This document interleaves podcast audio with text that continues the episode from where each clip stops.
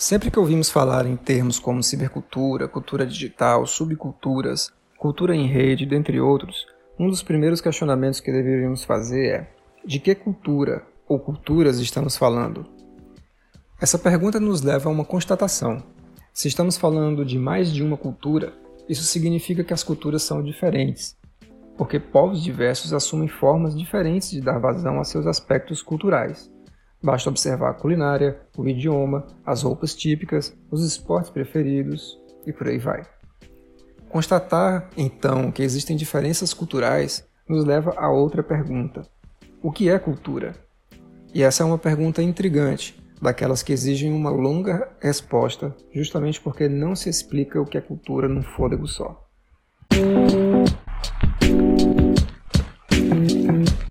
Para entender o que é cultura, precisamos voltar lá atrás, no surgimento da palavra.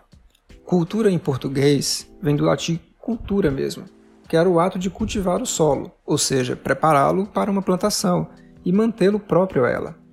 Logo de início se percebe uma mesma raiz etimológica para cultura e cultivo, e até hoje esse significado se mantém fortemente.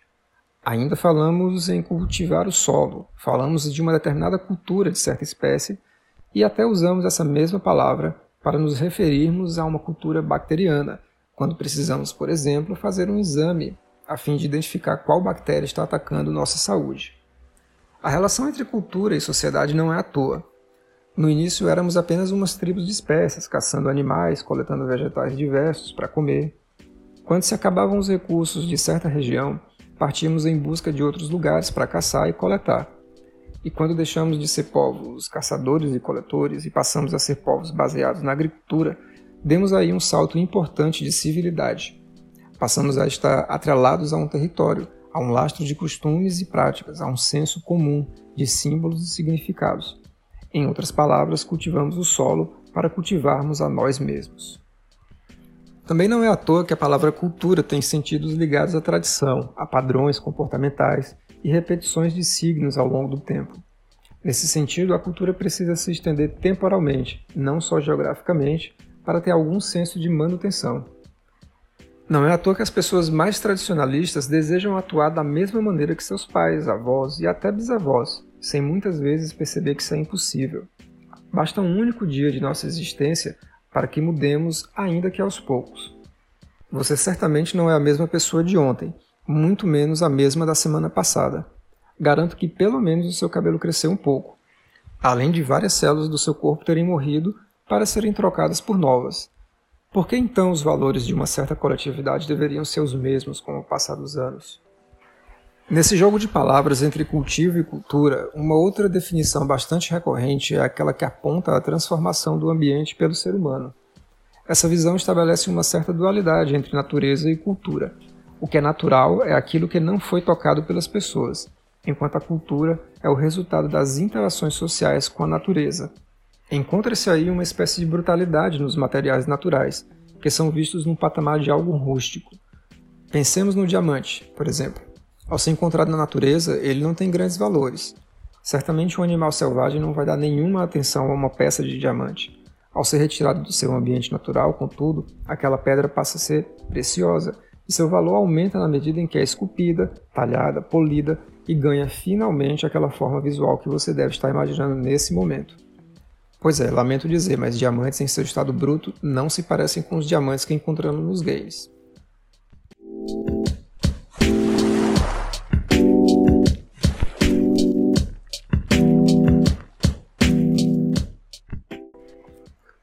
Se nos basearmos nesse processo de talhar um diamante, seguimos até outra ideia de cultura, aquela que nos aponta para um refinamento da sociedade. Nesse caso, geralmente estamos falando de um aspecto relacionado a atividades únicas do espírito humano, aquilo que nos distingue, afinal, do resto dos animais, e aquilo que nos faz dizer que determinada pessoa é mais culta que outra, ou que fulano tem mais cultura que cicrano, como se a cultura fosse algo possível de ser medido, como açúcar e colesterol. Alguns desses traços são encontrados nos formatos que mais consideramos de um esplendor humano, como a escrita, a música, a pintura, a escultura, o cinema, o podcast. Quer dizer, podcast é cultura? Quando paramos para pensar sobre essa última pergunta, Aí começamos a fazer uma digressão de outros questionamentos. A fotografia, por exemplo, quando surgiu, foi considerada uma forma de arte inferior à pintura. O porquê e a discussão sobre isso não cabem aqui, mas o mais importante é que, parece, temos uma tendência a fazer certas considerações destituídas de análises históricas. Perguntar se uma determinada manifestação da humanidade é mais cultural que outra é como querer dizer que a música clássica é de maior cultura que rock. Isso não faz sentido. Rock, pagode, funk e também a música clássica são todas formas de expressão cultural que permearam diferentes sociedades ao longo do tempo. São realizações, e nós, enquanto humanos, sempre fomos uma espécie de realizar, desde quando pegamos o primeiro pedaço de osso e fizemos dele uma ferramenta, até quando abrimos um programa de edição de imagens para fazer um meme. Sim, chegamos àquele ponto. Meme é cultura?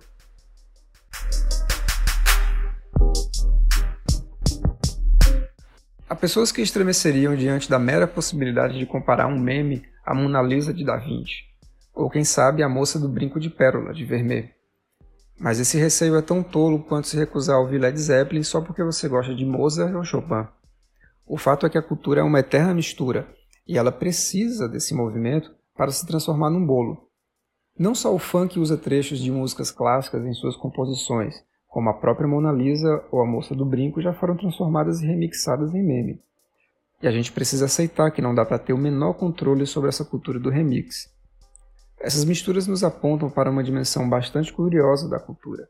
Se de um lado temos uma certa visão humanista, ou seja, baseada nos mais altos valores e desenvolvimento intelectual da humanidade, por outro, temos uma perspectiva cultural que dá conta das manifestações cotidianas, ou seja, uma visão antropológica. A perspectiva humanista, assim, restringe a cultura àquilo que consegue alcançar certa valorização em termos de intelectualidade, preocupando-se em validar determinados aspectos de cultura em detrimento de outros, passando adiante apenas aquilo que é selecionado como cultura. Já a perspectiva antropológica prefere observar as realizações cotidianas, sem necessariamente considerar alguma instrumentalização intelectual como uma espécie de escala para a medição de cultura.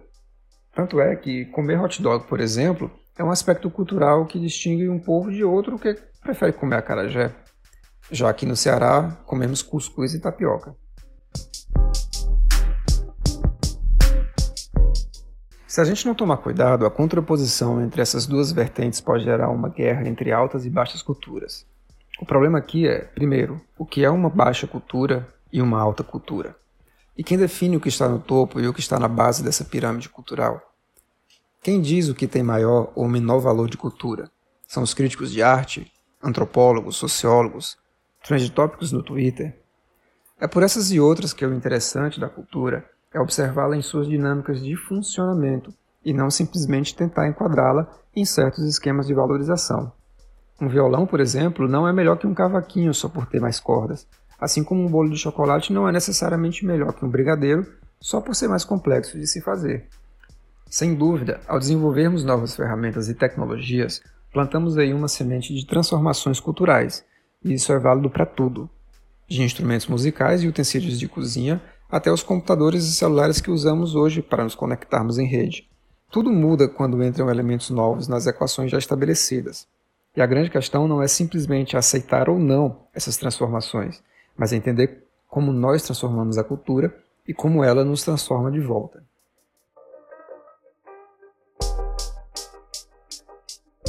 Como nós transformamos a cultura e como ela nos transforma de volta? Essa parece ser uma chave fundamental para entender a própria cultura, uma vez que nem nós estamos parados, nem ela se encontra solidificada. Já que eu usei a metáfora do bolo, vou usá-la novamente. A cultura tem mais jeito de bolo, eternamente sendo preparado, indo ao forno, voltando à batedeira, ganhando novos ingredientes, do que um bolo já finalizado. Particularmente não consigo imaginar a cultura como algo estanque, acabado, como esse bolo que acaba de sair do forno. Uma outra imagem é o magma. A cultura parece ser mais essa lava que acabou de sair do vulcão do que aquela rocha já esfriada e que formam as pedras de Quixadá. Ou seja, a cultura é móvel, é movente, é quente, é instável e está sendo reconfigurada constantemente pelas associações e interações dos seus elementos constituintes.